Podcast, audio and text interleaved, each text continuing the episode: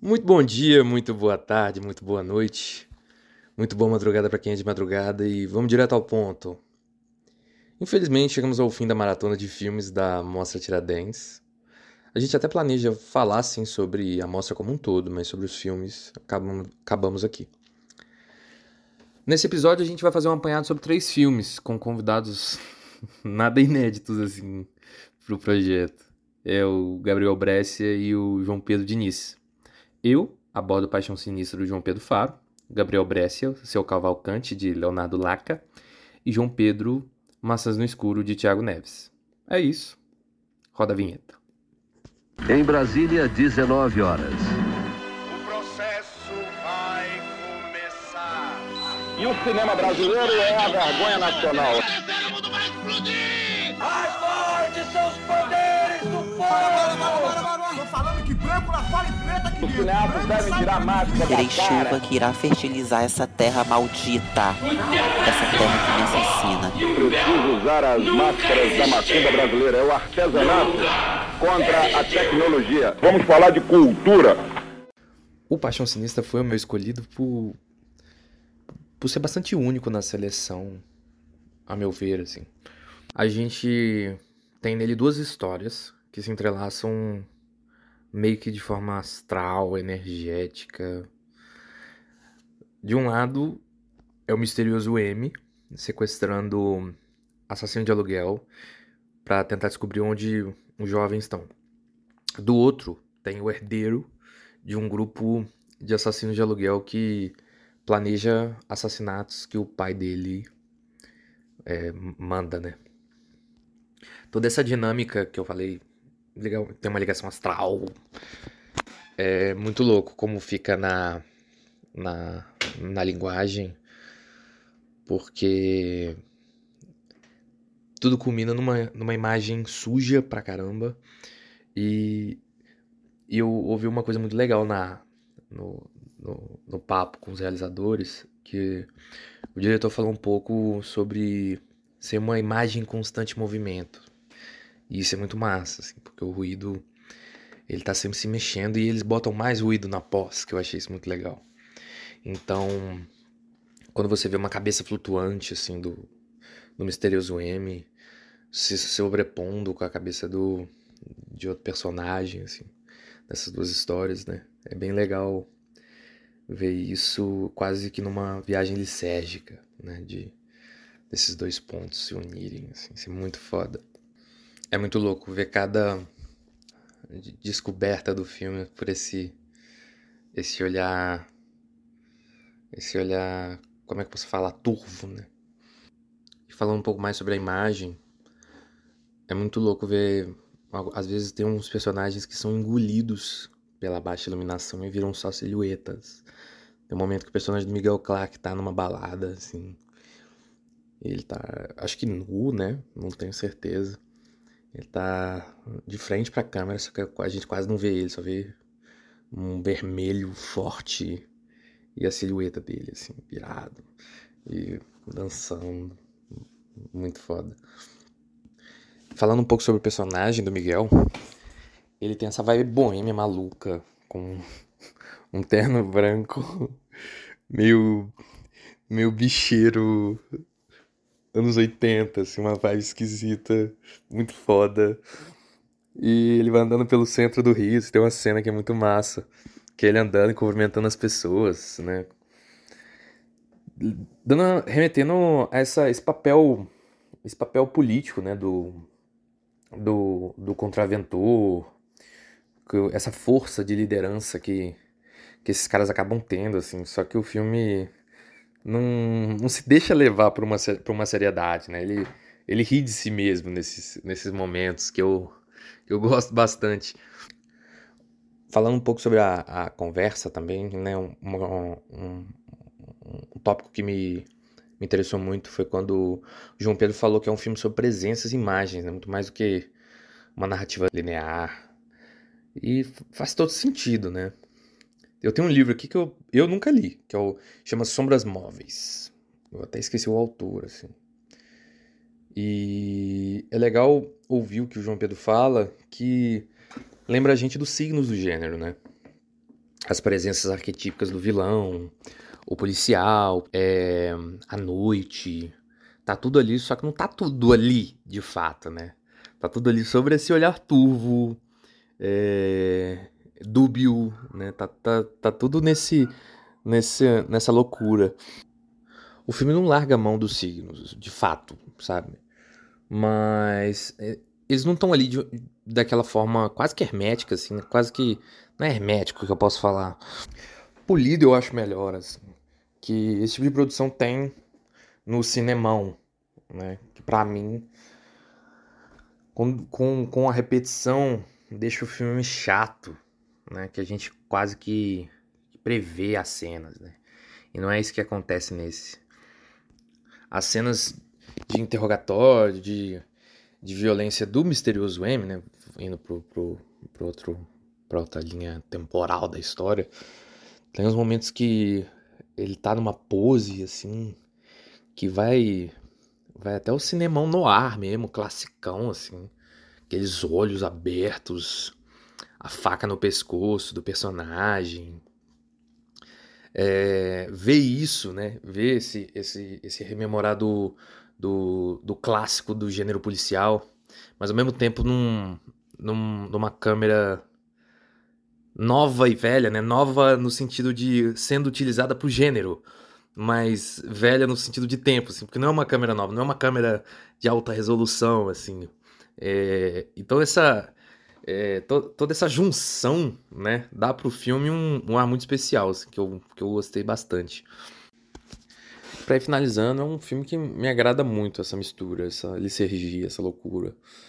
É, é um filme que, que bota a gente nessa atmosfera com, com muita inteligência. Assim.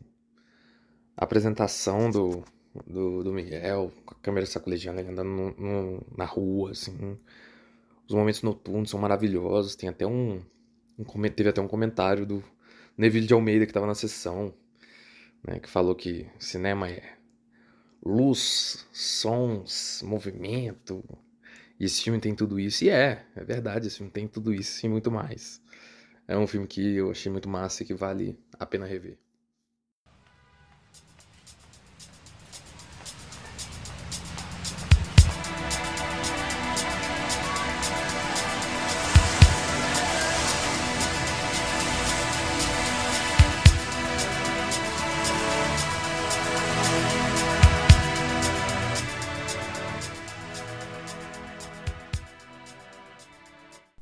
Boa tarde, boa noite. Em especial, bom dia para aqueles que são de dia, como eu. Me chamo João Pedro Diniz, falo de contagem, ou melhor dizendo, falo do filme, já que segundo Kleber Mendonça, contagem é filme. Fiquei na Mostra de Tiradentes poucos dias, e o tempo em que eu fiquei, um filme me marcou bastante, que foi Maçãs no Escuro, dirigido pelo Tiago Aneves, de São Paulo, de Adema, e que na mostra ganha a menção honrosa na mostra Aurora. E é sobre ele que eu vou falar um pouco hoje. Para tanto, vou ler a sinopse para facilitar a nossa comunicação do filme. É, abre aspas. Um mergulho na vida do dramaturgo Edson Aquino, cuja trajetória é registrada por uma equipe de documentaristas estrangeiros. Enquanto comemora seus 35 anos de carreira perante as câmeras, sua aparente fachada de sucesso é abalada fazendo questionar sobre a ilusão da fama e colocando em xeque sua busca pela autenticidade.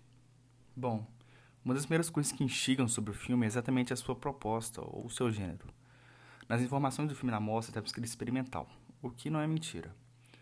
Mas com o filme a gente também percebe que poderia ser um, um documentário, exatamente porque tem essa proposta dos documentaristas estrangeiros que vêm para o Brasil para filmar um grande artista teatral, que eles acabam encontrando o Edson de sua trupe de teatro, e é a partir daí que se desenrola um filme. Então a gente percebe uma certa proposta ficcional que vai estar em torno aí desse documentário, né, o falso documentário.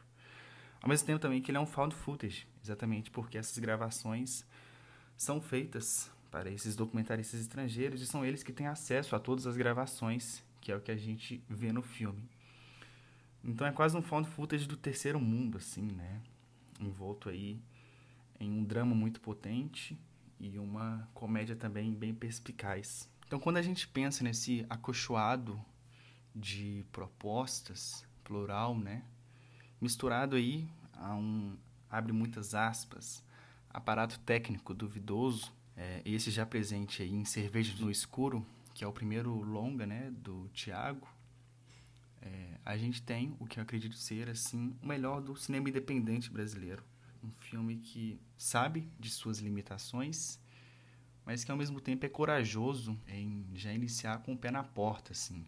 E eu acho que essa autoconsciência, assim, ela segue também a, a direção como um todo, né? O Thiago, ele tem Ciência, que é um filme de baixíssimo orçamento, que é um filme de uma proposta corajosa, e o Edson ele também entende isso e, e, tem uma performance também muito consciente assim. Então as cenas elas vão vão nessas ramificações assim. É, uma cena em específico que me pega muito assim é quando o Edson ele está numa festa assim com alguns convidados e em um dado momento ele começa a pintar um quadro. É, nós espectadores não vemos o que ele está pintando e os convidados eles vão é, no entorno assim fazendo uma pequena meia lua vendo aquele quadro assim como se fosse uma grande obra de arte. E ele, quando ele mostra o quadro, é, é um, é um quadro essencialmente moderno, né? Com muitas cores, com muitas formas. E é exatamente aquilo que o filme é, assim, né? Um grande caleidoscópio mesmo, de formas, de estilos. Um, um puro cinema independente que nós, enquanto espectadores, ficamos ali atônitos, né? Com aquilo. E acho que é isso que o filme ele também ele tem essa consciência, né, de onde ele está e do que ele quer fazer com as imagens que ele propõe. E eu acredito que o filme ele seja muito singelo assim. Ele é nada presunçoso, ele é aquilo que ele é assim. Eu acho que o filme ele respira muito isso, de uma autenticidade muito grande. E é quando eu falo dessa comédia perspicaz assim, que é quando o Edson ele vai percorrendo a cidade, ele percorre São Paulo, centro de São Paulo, e aí a gente vê ele falando né, sobre a vida, sobre o seu cotidiano. É, depois eles vão aí numa vida boêmia, né, nos barzinhos. Vão falando aí da falta de dinheiro, da falta de investimento, ou o fato dele não ter um MEI aberto, né, um CNPJ, então um não profissionalismo. E o filme ele vai em torno disso, assim, dessa simplicidade, dessa quase humildade na mise-en-scène, o que para mim é muito lindo e também muito engraçado em alguns momentos. Mas apesar da graça, o filme ele também consegue balancear muito bem o drama, é, principalmente na figura da Mônica, que também é uma personagem ali da trupe de teatro do Edson, né? É, em que ela tem um momento ali em que a câmera está dentro da casa dela e ela conta ali, né, sobre o nascimento do filho, da filha, do cotidiano da casa dela. E apesar de não haver risos nesse momento, cumplicidade da câmera e, e, daquele momento também, assim, é muito aconchegante, o que não, não, não é descolado do filme, exatamente porque ele consegue aí balancear é, essas duas coisas. E a partir dessa entrada da Mônica, que é uma mãe de, de dois filhos, em que não vive né, de teatro, é um, é um pouco um hobby. Filme ele vai ganhando novas camadas e uma camada dramática muito potente, em que é onde a gente chega nas próprias maçãs do escuro, né? Que é o momento em que o Edson ele fala, né, sobre o passado familiar dele, fala sobre essa dependência de criação artística independente dele. É, e essa também necessidade caseira, né, de estar em casa, de estar onde ele cresceu, que é, que é o cinema que o próprio Tiago também faz, né? Então, todas essas coisas são muito bonitas de se ver na tela e muito bem balanceadas aí com a comédia e com a leveza, né, dessa trupe de teatro. Então acredito que o filme ele seja singelo exatamente por causa dessa humildade em tratar os seus personagens e também enquanto dispositivo, né? E essa autoconsciência da direção em, em, em, fazer aquilo também que o próprio Edson e sua trupe de teatro também faz, né? Que é, essa criação de arte independente é, e ao mesmo tempo que ele tem uma profundidade é, de criação muito grande, assim, quase como aquilo que o Jean Rouge faz ali em Pirâmide Humana e Jaguar, em outros filmes, em que você tem esse documentário, né, que é feito na ação, que é feito no processo, em que essa autenticidade ela está muito potente, assim, muito expressa no filme como um todo. Eu acho que é isso que deixa ele muito íntimo, exatamente por tratar de temas complexos da, da vida cotidiana, né? Seja aí pensando em questões familiares, na profissionalização ou não, né? Do trabalho artístico, a própria feitura do trabalho artístico como um todo. E tudo isso embaçalmado aí nessa, nessa mise-en-scène muito bela e numa profundidade e uma autoconsciência de direção é, muito presente, assim. Então acho que a partir desses comentários eu acredito que esse filme me pega muito, exatamente por essa humildade e por me sentir abraçado, assim, pelo Edson, pelo Thiago, pela Mônica e por todo mundo que de alguma forma tenta fazer arte nesse Brasil. Bom dia, boa tarde, boa noite, boa madrugada para quem é de madrugada. Aqui quem fala é Gabriel Brescia e são exatamente uma hora e onze minutos da manhã aqui em Belo Horizonte. Dessa vez eu fui convidado para comentar sobre o documentário Seu Cavalcante, dirigido pelo Leonardo Laca e que foi exibido na mostra Olhos Livres na 27ª Mostra de Tiradentes, agora em janeiro de 2024. Se não me engano, na última sexta-feira de festival, um dia antes do encerramento. É, sexta-feira essa que para mim apresentou em conjunto assim os melhores longas metragens é, um, um, seguido do outro nesse sentido também me apaixonei por vários outros documentários que foram exibidos em outros dias mas eu sinto que o saldo do dia mais positivo foi na sexta-feira é, em sequência foram exibidos tanto seu cavalcante depois lista de desejos para o Superagui da mostra Aurora e Eros, também da Mostra Aurora. É, pois bem, eu acho bom adiantar assim que eu costumo me manter no escuro em relação à sinopse dos filmes que eu vejo em Tiradentes, mesmo sabendo que é, a sinopse e uma breve descrição costumam ficar disponível no site da Universo Produção. É, eu faço isso porque eu acho que assistir filmes é, vindo completamente do escuro é, pode acabar gerando surpresas muito especiais junto daquelas centenas de pessoas ali no Cine Tenda. É, e eu diria que eu acertei em não saber de nada de seu Cavalcante antes da exibição. Claro que aquela conversa inicial com os realizadores que estão ali presentes em Tiradentes antes da exibição do filme é, acaba já adiantando um pouquinho sobre o que a gente vai ver, é, mas foi bom não ter lido antes, assim, nos dias anteriores, é, para eu já não ir criando algum tipo de expectativa em relação à forma, é, para que, para que lado que esse documentário iria. É, para quem não está ligado, para quem não, não foi atrás do, do seu Cavalcante, é, o filme, ele, a proposta dele é o registro dos últimos anos de vida é, do avô do, do realizador, do Leonardo Laca, né? é, que é que dá nome ao filme, né, que é o seu Cavalcante, é, em momentos que não necessariamente são de extrema importância, assim, no sentido mais é, conservador de uma família, assim. O, o filme ele não se resume a filmar em, em casamentos, aniversários, formaturas. Esses momentos também estão presentes no, no documentário. É, mas o, Leonardo, junto da montagem dos irmãos Prete, é, opta por é, dar preferência a momentos do cotidiano, que de fato são esses momentos que revelam mais sobre a personalidade de uma pessoa, e não em situações mais pomposas ou é, rigorosas assim, em relação a, a comportamento, né? E é justamente essa liberdade para o seu Cavalcante ser quem ele é, né, sem ter que competir com outras pessoas por perto, porque na maior parte do filme é só a câmera e ele nas tardes ali de Recife, é que a gente consegue sair do filme sentindo que conviveu com aquele senhorzinho. É, o filme, ao meu ver, foi o filme mais emocionante de Tiradentes.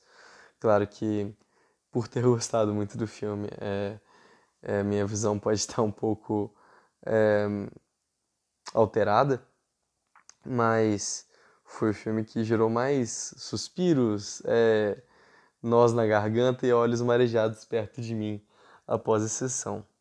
É, e, bom, eu estava incluído em cada uma dessas questões.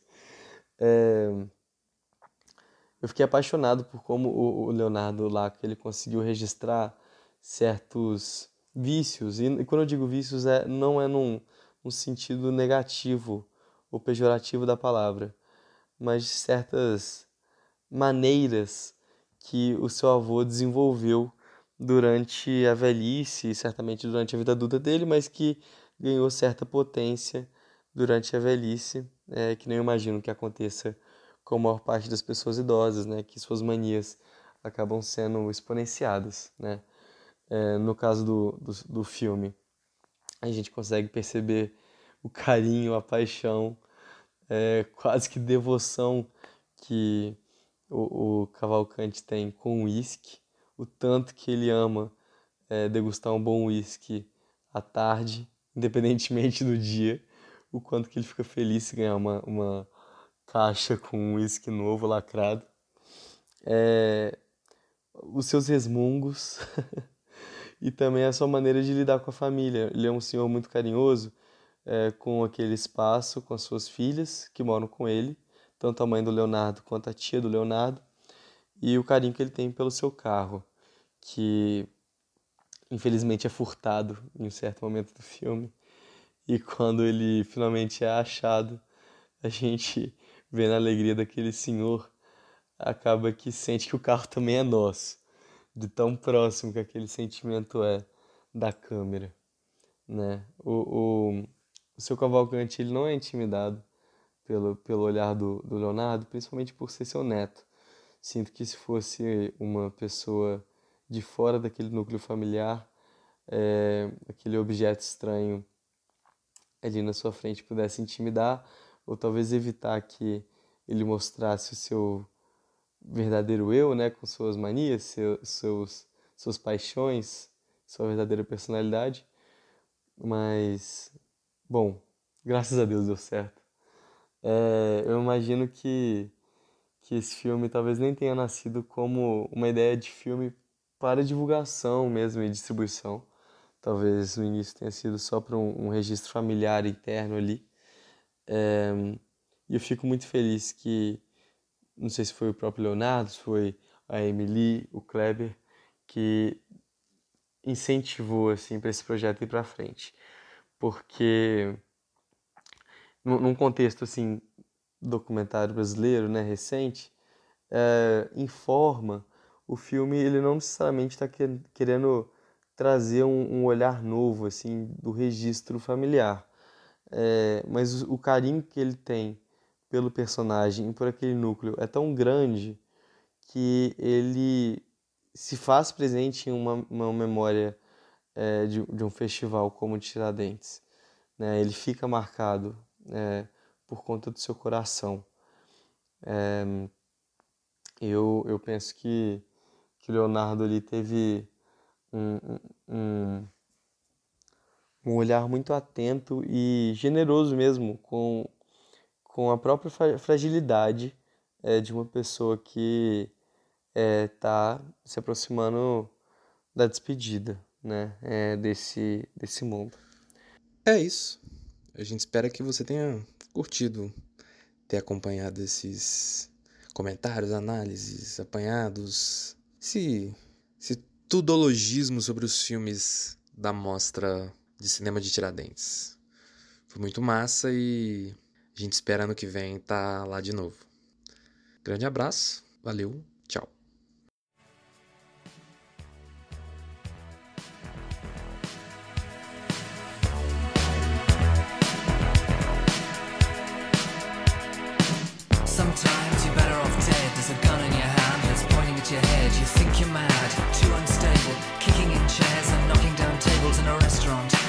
distant time.